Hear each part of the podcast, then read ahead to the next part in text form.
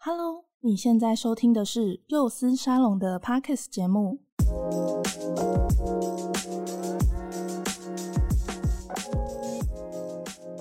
这是由劳动部劳动力发展署高屏澎东分署青年职涯发展中心所监制的节目。在这里，我们会分享关于职涯发展相关的内容，各种学校没有教的事，与职场上不会说的事。希望可以陪伴大家找到天赋，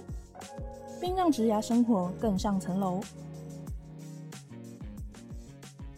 Hello，欢迎大家来到幼思沙龙，我是黛西。在求学的时期啊，每一年的寒暑假对在学生来讲是一个蛮重要的时光哦。有些人会去打工，那有些人会帮自己安排一个背包客的旅程。尤其如果在那种省道上面看到很多人很骑脚踏车或者是徒步的那种环岛壮游，通常会出现在寒暑假的时候。那当然也会有些人啊进到企业去担任实习生哦。不管透过什么样类型的活动，都是希望透过这些活动来丰富自己的大学生活，也拓展自己的生活经验。那这一集的节目非常的特别，因为邀请到的来宾呢是 YS 青年职涯发展中心一百一十一年度的见习生，要来跟大家分享他在 YS 两个月的见习心得。那我一开始呢，先来欢迎我们这一集的特别来宾吴怡珍，怡珍你好。嗨，大家好，我是今年暑假在 YS 见习的吴怡珍。这几年进入到公部门工作，是蛮多青年朋友他自己在规划未来职涯发展的时候，一个蛮热门的职涯选项哦。在今天进入到正式访谈之前啊，就是有看过怡珍的自己本身的一些经历。嗯，其实我觉得你的求学经历蛮特别的。对，呃，怡珍目前念的是国立高雄科技大学人力资源发展系，然后目前是硕士班一年级的学生。嗯，对。不过高中的时候念的是技职体系，然后念的是资料处理科。一般啊，我们没有办法就是把资料处理科跟人力资源发展系这两个科系直接连接在一起。那你大学的时候怎么会想要念人资管理呢？嗯，一开始高职去选择资料处理科，纯粹是因为那时候算是一个转变的一个时代吧，所以我就想说，那应该要多学一些新的东西，去跟上这个时代的变迁，这样子。那在后来大学，其实我也算是误打误撞才进入人资这个领域。一开始我其实没有想要读人资系，是想要先读会计系。但是因为我那时候呃算是统测没有考好，所以就想说先找一个系去读，然后之后再转系转到想要的科系这样子。但是我在进入人资系开始这样子，大一跟大二上人资相关的课，我就觉得说人资的课好像也不错，也是一个我不会排斥，好像也有点兴趣的东西。同时我也有去修呃原本想要上的会计的课嘛，后来就发现说大学去上更深的会计的课，好像跟我之前想象的会计好像是不太一样的，对，所以才选择说那继续在人资这条路走下去这样子。我觉得一珍讲到一个蛮好的点呢，就是其实有蛮多的青年朋友，他可能在选择未来考大学，在选填志愿的时候，会因为分数的关系，然后没有办法念到自己心中比较理想、比较想要念的那个科系。嗯，那当下就是你可能原本想要念的是会计，但是因为分数不到，只能先到人资系。你那时候心情的转折上面是怎么去做调试的？其实我算是调试了非常久，我整个大一整整一年吧，我其实都是蛮自责自己，就是高中没有好好读书，所以才导致自己就是没有上自己想要的科系这样子。但是后来我也就是告诉自己说，大学的会计课好像跟我想象的不太一样，然后又发现人资的课其实是还不错，还蛮有兴趣的。我就想说，那我就好好的把人资的课好好的上完，好好去了解它这样子。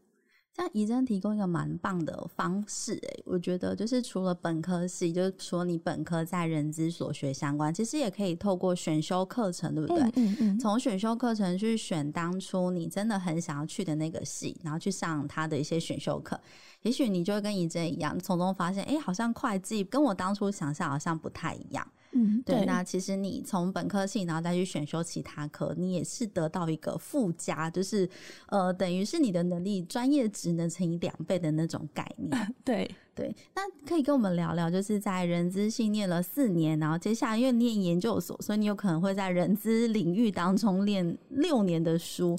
那这四年训练下来，你觉得有没有哪一门课，或是哪一个课堂上老师所分享的那些专业知识里面，有哪一个学门是你觉得非常有兴趣的？嗯，因为大家比较了解，就是人资分为四大领域嘛。那我自己可能也是因为我们系是比较偏人力资源发展，不是一般的人力资源管理，比较偏那个人才发展的部分。所以我自己比较有兴趣的也是教育训练这一块，就是关于人才发展的课。嗯，对，这边我想要考试一下。刚刚有讲到就是人力资源分成四大，嗯、对对，哪四大可以跟听众朋友稍微介绍一下吗？好。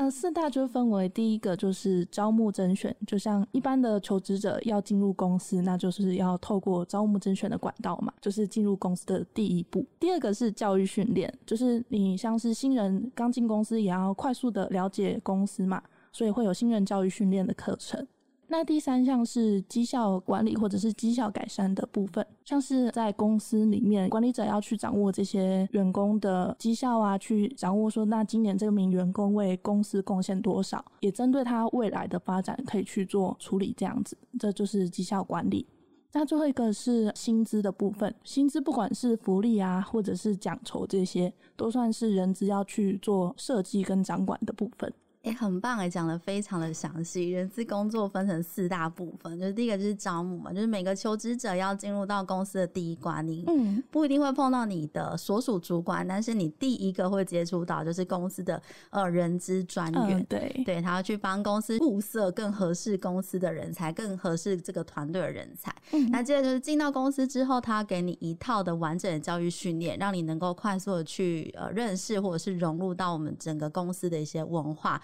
然后快速的上手，那当然就是每一个员工在他自己的一个呃职务上面，在他自己的位置上，有没有办法再发挥他更无穷的一些潜力，或者是诶透过轮调的一个方式，让这个员工能够呃训练的更全面的发展，其实也是人资工作者他去考量的面向，好让怎么样去激发就是这个员工的无限可能。那第四个就是跟我们息息相关，因为每个月辛苦的工作，就是希望每一个月拿到的就是丰富的一个报酬，就是我们的薪水哦，所以其实人资的工作也是蛮多样化的。嗯，那你自己呢？你自己觉得这四个部分里面，你觉得你自己最有兴趣的是哪一个部分？嗯，我自己比较喜欢的是教育训练这一块。我认为说，就是可能是因为我的个性是有点好为人师的感觉，就是我很希望去帮助人，让他们成长得更好。教育训练的课程就是可以让员工补足自己现在还不足够的能力，跟未来在求职路上他想要得到什么样的目标，或者是想要往哪个职位或者是职涯去走，那去补足那些额外还没有拥有到的能力。对，就是现在没有跟未来可能需要的能力这样子，我觉得是教育训练一个很棒的地方。嗯，其实听起来跟青年职涯发展中心，我们在提供青年职涯咨询服务的过程当中，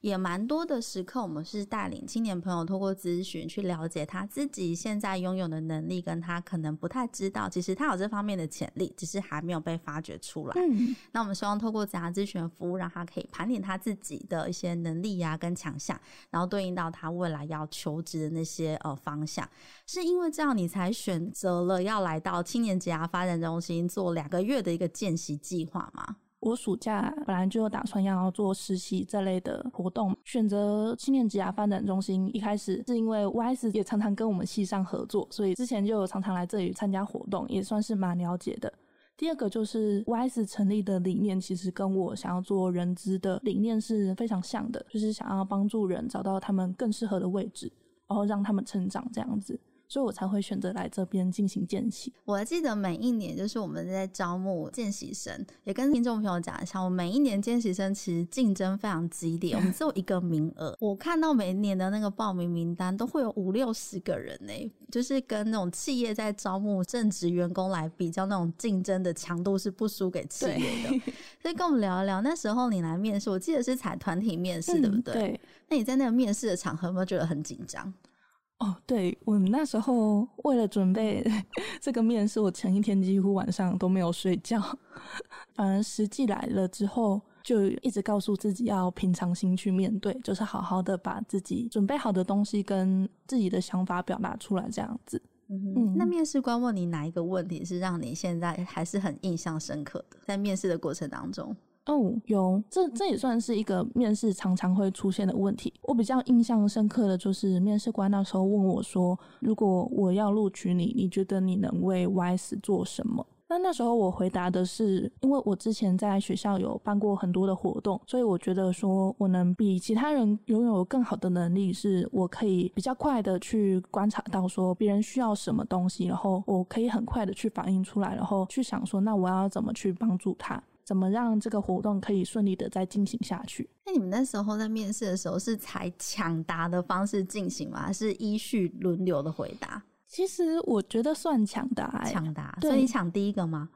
嗯，我。几乎都是第一个，哦，但是我会先让自己想好答案。对，确实，不管是见习生的面试，或者是说未来就是听众朋友如果在求职的时候的面试，有些时候企业都会采团体面试。那在团体面试，其实大家有时候都会想要展现那个企图心，嗯，所以会很积极的抢答。但是真的在抢答之前，还是要仔细的去思考一下，就是面试官问你那个问题，然后跟你心中要回答的答案是不是相吻合？嗯，不然就很像乱回答问题，反而是帮自己。扣分，嗯，对，不是展现企图心，反而是变成是一个扣分的一个项目。对啊，对啊。所以你真的在人资系这样四年训练下来，在面试这一个部分，其实掌握的很好，面试的要领。我觉得反而真的是经验累积，因为我从大二大三就有开始在找外面的实习，嗯，虽然几乎大部分都是失败的经验，但是我觉得这些经验其实真的是一步一步慢慢的帮我累积到后面，最后才会有一个成功嘛。像我这次就。有成功录取呃见习生，嗯，对，录取来到 YS 见习，嗯，对，对，我觉得这些都是我前面失败的经验给我的一些想法，让我可以更好的准备。的确哦，就鼓励听众朋友，如果现在不管你是求职啊，还是在转职的面试，那个过程其实还蛮多人会把面试这件事情比喻成像是在相亲，真的是有没有缘分？嗯、对，就是跟他就不缘，你就没有办法，就是可能成为他公司的员工。但是你也不要觉得挫败哦，反而是应该要去整理一下自己在当下面试的过程当中，是不是有哪些表现不好，或者是表现好的地方，嗯，其实都可以保留下来。那像青年职涯发展中心，我们自己本身也都有安排，像是职涯教练的课程是可以来带着青年朋友从修改自己的履历自传啊，或者是模拟面试的过程当中，去知道自己在面试的场合应该要怎么样应对进退。那就像怡珍说的，把那些失败的经验累积下来，都会是养分。对，所以在大二大三的那些挫败的经验，让他在大四这一年要升研究所的暑假的时候，真正进到了青年职涯发展中心，开启他两个月的一个见习的一个过程。嗯，没错。对，那怡珍进来见习的时候，刚好其实每年的七八月也是 YS 一个蛮重要的一个专案，我在推动，也就是我们每一年会办的钢铁人职场体验计划。其实参与职场体验计划的青年，在完成第一阶段的一个培训之后呢，就会进到第二阶段的体验甄选。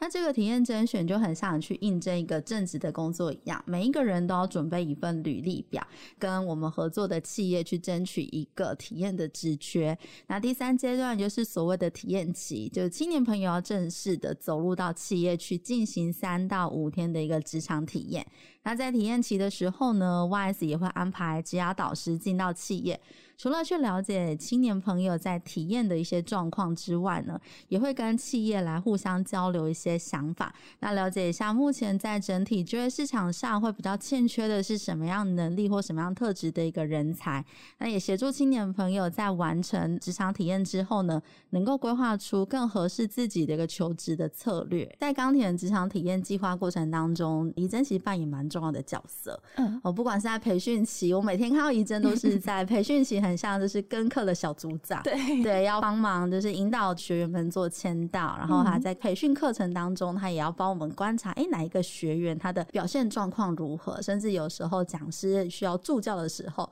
哦，怡珍也都会去帮忙。那接下来就是像体验期，然后包含我们办了一个蛮大型的一个成果展的记者会的时候，怡珍也是舞台旁边的一个小帮手。对 对，所以要请怡珍跟我们分享一下这两个月的见习过程下来，你有没有？就是哪一件事情是让你印象深刻的，或是你觉得很有趣的？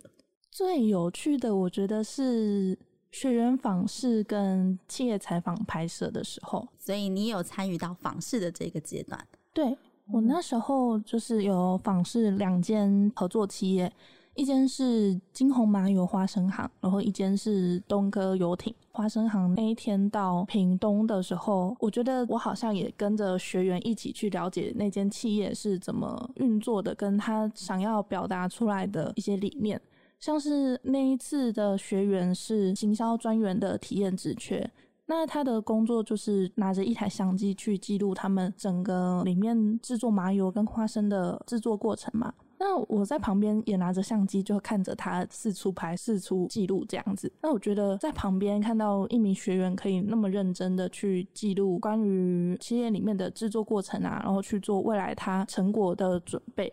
我觉得算是一个蛮感动的事情。因为毕竟这个职场体验是只有三到五天嘛，那即使这样子，但是学员们都还是很认真，然后。很努力的去准备，说他最后的不管是展览啊，还是成果展要呈现出来的东西。对，我记得今年到华生行体验的，他是虽然是体验是行销企划人员。嗯，有点像社群小编这个职务，但是他最后整个体验结束要产出的一个作品，就是在店面当中有一个小小的展览，嗯，然后必须把他这三天所拍摄下来的一个照片，然后透过图文的设计，让更多的人能够去了解到企业本身的一些品牌的一些理念，跟品牌未来要发展的一些方向跟想法。嗯，对，哦，所以你看到他在整个体验过程当中很投入，是有深深打动到你。对，而且它整个呈现出来的照片跟影片是很专业的，就是连我们那时候跟着的摄影团队也有称赞说，拍出来的照片是会让人家很有触动的。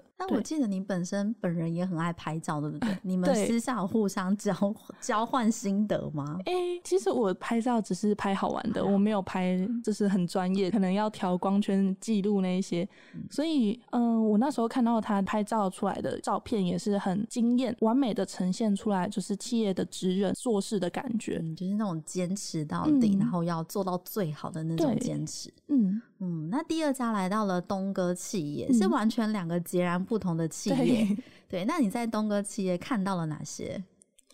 印象最深的还是游艇。听说那个游艇造价非凡。对，那时候就是里面的人员就有跟我们说，那一台大概就是五六亿起跳。如果客人还想要再克制化的话，还可以再往上加。就想说，哦。这个数字是我我连想都不敢想的一个数字，然后它现在活生生的一整台在我眼前，就是你跟六亿最近的距离，嗯，就在那一天访视的下午。对，我记得两个体验的青年，嗯，一个我记得是供应链管理师助理，然后一个刚好就跟你所学的相关是人资管理师助理。对，你在那一次的访视啊，有什么样的收获吗？嗯，其实那时候访视的时候，我也有跟。两位体验学员去聊聊天，人资那位体验学员，他算是第一次接触到人资的职缺，那他以前做的其实比较偏行政，一般行政。那后来才想说可以往人资试试看。那他给我很好的一个反馈是，他觉得说透过钢铁人职场体验计划的活动，可以让他进到这种一般新鲜人想要投履历没有办法很成功投到的公司，甚至不太容易对不太容易接触到的企业，对。对所以他进来之后就发现，其实他的人资部门算是非常庞大的，就是他整个人资部门大概也有十几十几位人吧，而且他们是有分，像我刚刚说的人资四大领域，他们是有分功能的，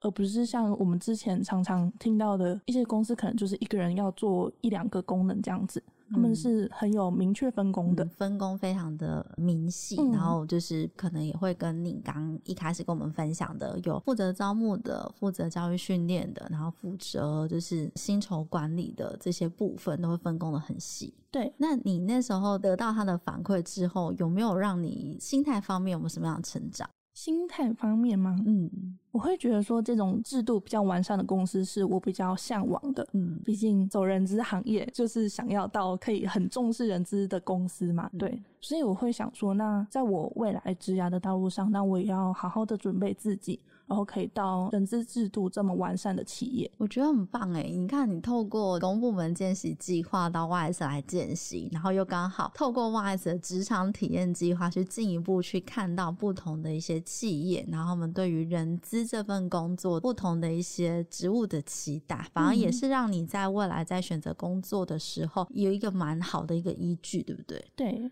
嗯，那在体验期去参与访视这个部分以外，那还有没有什么事情是让你觉得印象深刻的？另外有一个是供应链管理助理体验学员，他其实还是大二的学生，嗯、那他就来参加我们钢铁人职场体验的计划，以学生的身份就可以接触到企业，是他完全之前没有想过的事情。因为才大二嘛，其实大学也才读了一半而已，离职场社会还蛮遥远的，还有一段距离。那他觉得说，他今天来来参加 YS 的钢铁人职场体验计划，算是帮助他能更了解职场一些现况，就不是只是想象说可能是因为这样子，或者是听别人觉得说好像是这样子，是他自己有真的实际去体验。所以我觉得这算是每次办活动，我觉得都非常好的一个反馈，就是参加者有跟你反馈说，那他真的透过这个活动获得到了什么东西。我觉得这是办活动最好的一个动机吧，会想继续再办下去这样子。所以你自己本身在学校的时候也有办理活动这样子的一个经验吗？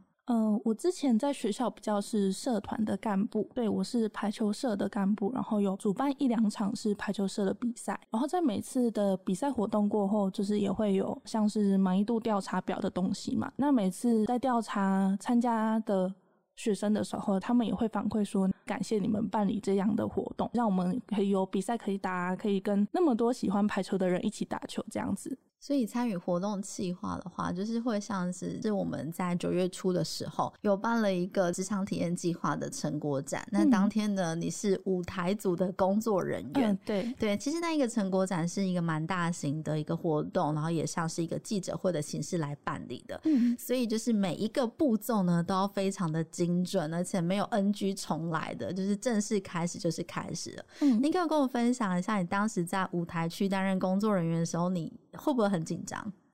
其实紧张是还好，但是我觉得是一个很好的机会，让我可以从侧面去了解说这么大型的活动流程要怎么整理啊，或者是每一个小小的细节要怎么去顾到这样子。嗯，而且还参与了事前的彩排。对对，你当下我觉得说哦，原来就是办活动是前面的那个前置作业是这么繁琐的。对，就是我们大概彩排也彩排了三到四次吧。嗯，对，就包含后面的总裁，就整个整个过程是要大家共同一起去注意，跟共同去把这个活动呃举办成功的。对，那你看到那些钢铁人站在舞台上的时候，你当下有什么样的想法？其实有一种蛮感动的感觉嘛。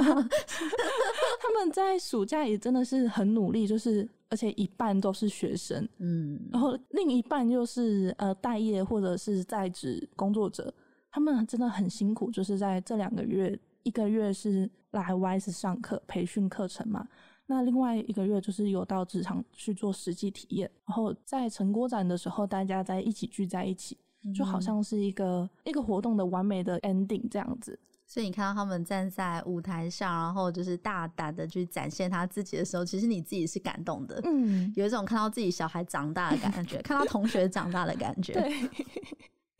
好，那其实啊，就是呃，回归到这两个月的一个见习，有没有哪一件事情，其实是你得到了这样子的收获？那你觉得未来回到学校要去完成硕士班学业的时候，对你来讲是很有帮助的？嗯，我觉得来 YS 见习，我有一个很重要的心态的转变，就是说。以前作为学生的身份，我可能比较需要的是把自己的想法表达出来，就是要很努力的让别人听到我的想法，尽力去表达自己。可是，在公部门见习的这两个月，我也慢慢的看到说。我有一个转变，就是我要去开始思考说，那别人需要的是什么？不管是我对接到的客户，像是我们这一次的活动学员，跟我的督导啊，我的主管们，他们需要的是什么？我要怎么整理好他们的需求，然后再反馈给他们，就是我能提供他们什么东西？以前是要把自己往外放，现在是开始从旁边人的需求去开始慢慢的思考，说我能给予别人什么，而不是只要别人看到我而已。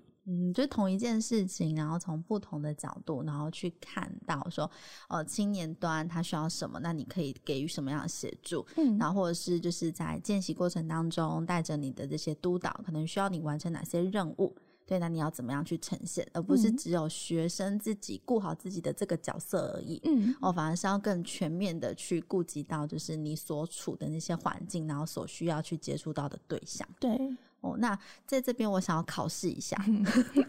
如果给你一小段的时间，不要太长了，我们就二十秒，哎，三十秒好，我觉得二十秒有点太难了。嗯、如果用三十秒的时间，然后请你向听众朋友来介绍青年职涯发展中心，你会怎么样推荐他们呢？哦，好，对，考试有点难，我想一下哦。因为我们真的没有套招，直接就是在节目上考他的。对，好，我试试看这样有没有三十秒。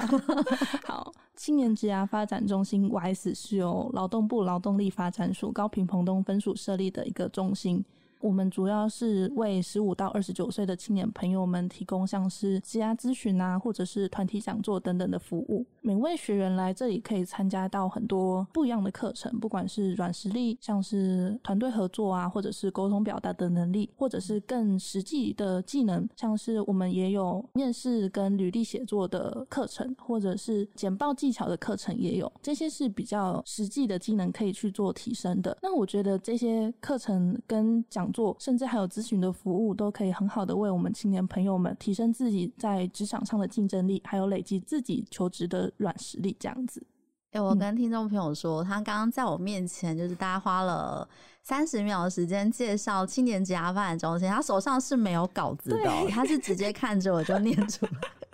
好，恭喜你这次学习都应该有八十分以上，我觉得很棒。哦哇，其实你自己后来就是这个公部门见习结束之后，你自己也有你自己的一个成果发表会，对不对？嗯，对。你要跟呃，在就是第二梯次的所有见习生当中，然后一个发表会上去发表你自己的一个见习心得。嗯，对。那这个见习心得也会在九月中旬的时候来举行哦，所以你自己也会有自己的一个成果发表会。那你对于你的成果发表会有没有信心？其实我觉得这也是我来见习这两个月一个意外的收获。我自己以前是非常讨厌这种要上台简报去做报告的比赛。如果是我自己的话，我绝对不会想要报名参加。但是这次算是一个半强迫自己嘛，就是也参加了这个比赛，是我真的实际去准备，然后我们也在中心里面自己演练了很多次嘛。那我觉得我现在对于这件事情已经没有那么害怕了，就我觉得说我好像完成了一个我原本不会做到的事情，这也是我另外的一个成长，就是我好像不太那么像以前那么害怕上台，就是有去突破自己很害怕的那些部分。对，那那过程当中应该成长的很多吧？对，就是慢慢去思考，说要怎么把自己原本不擅长的东西去做到更好。嗯，对，我觉得是里面一直跟自己拉扯的部分。那如果节目最后，请你用一段话来谢谢当时候决定要来参加公部门见习，而且来争取青年职涯发展中心见习机会的自己，你会怎么样去谢谢当时候的你？我可能会跟自己讲说：“谢谢你没有选择安逸的在暑假好好的放松自己。虽然说可能还有论文的部分要去写，但是在选择公部门见习的这两个月，我也收获了很多东西，是没有让七月之前的你后悔的。”这两个月应该看到，就是跟课堂上跟老师教的完全不太一样的一些经验，嗯、对不对？对，YS 有一个非常棒的一个理念，就是我们都很鼓励青年朋友能够找到自己最理想的的那个样态，然后透过 YS 的不管是职涯咨询的服务，或者是我们每个月所开设的一些课程啊、讲座，都能够找到自己适合的那一条路，让自己的天赋自由，愿职涯卓越，就是在每一个职涯的道路上，你都是最。闪亮的自己，对，哇！也今天很谢谢怡珍跟我们分享她在这两个月的一个见习的过程。那最重要的，参与了我们钢铁人职场体验计划，那也透过了这个计划呢，去了解到企业未来他们在做征才啊，或者是在用人方面，他们会选择什么样特质或什么样能力的人。那也透过这一次的计划，能够跟线上的那个人资的工作者有更密切的接触。对于你未来自己在规划求职方向的话，我想应该会。会更有想法跟依据，也谢谢怡珍，就是带有不同的一个面貌，然后带我们带着听众朋友重新去认识了青年职涯发展中心。嗯，谢谢，谢谢。那当然，青年职涯发展中心的一个见习，那每年只有一个名额啦，对，但真的蛮竞争的。但是青年职涯发展中心每一个月都有很多不同的一个主题的课程啊，来跟大家分享，或者是你也可以选择参加每年暑假期间会办理的职场体验计划，有非常多的管道。可以让听众朋友能够透过不同的活动，然后进一步来到了青年职涯发展中心，然后透过这里去了解职业的一些趋势，然后也能找到自己更理想的一个职涯的样态。那今天幼师沙龙的节目非常谢谢一珍来到我们的节目当中，谢谢一珍，谢谢。那也祝福大家都能够找到属于自己的一片天。那我们幼师沙龙节目，我们下次见喽，拜拜，拜拜。谢谢你的收听。如果你有任何的感想或是回馈，现在就到我们的 IG 跟脸书上给我们一些 feedback。如果你喜欢我们的节目，不要忘记订阅并留下五颗星评价，给我们一些鼓励，并分享给身边更多人知道。谢谢大家，我们下集再见。